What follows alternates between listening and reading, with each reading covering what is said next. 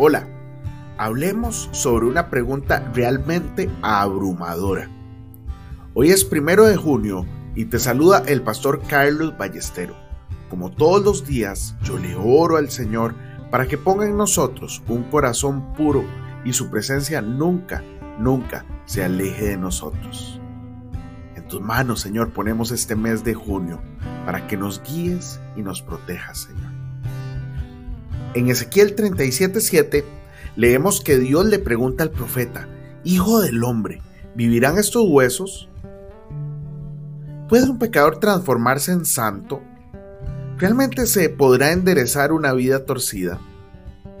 Solamente hay una respuesta y fue la que le dio Ezequiel a Dios. Señor Jehová, tú lo sabes, en Ezequiel 37:3. Nunca, nunca hagas mucho ruido con tu lógica religiosa diciendo, oh sí, con un poco más de lectura bíblica, tiempo devocional y oración, sabré cómo se logra. Es más fácil hacer algo que confiar en Dios. Además, nosotros confundimos el pánico que sentimos con la inspiración. Por eso hay tan pocos trabajando con el Señor y tanta gente trabajando para Él. Preferimos trabajar para Dios que creer en Él.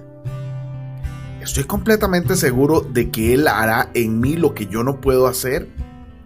Si nunca me he dado cuenta de que Dios ha hecho algo por mí, entonces en esa medida pierdo las esperanzas en el hombre. Es mi experiencia personal una realización tan maravillosa del poder y la fuerza de Dios que jamás perderé la esperanza en lo que Él puede hacer en cualquier persona que yo vea. ¿En realidad ha ocurrido alguna obra espiritual en mí? La susceptibilidad y nivel de acción del pánico en nuestra vida guarda una relación directa, estrecha, con el nivel de carencia de experiencia espiritual. Yo abro vuestros sepulcros, pueblo mío, dice Dios en Ezequiel 37:12. Cuando Dios quiere revelarte cómo es la naturaleza humana separada de Él, te lo muestra a ti mismo.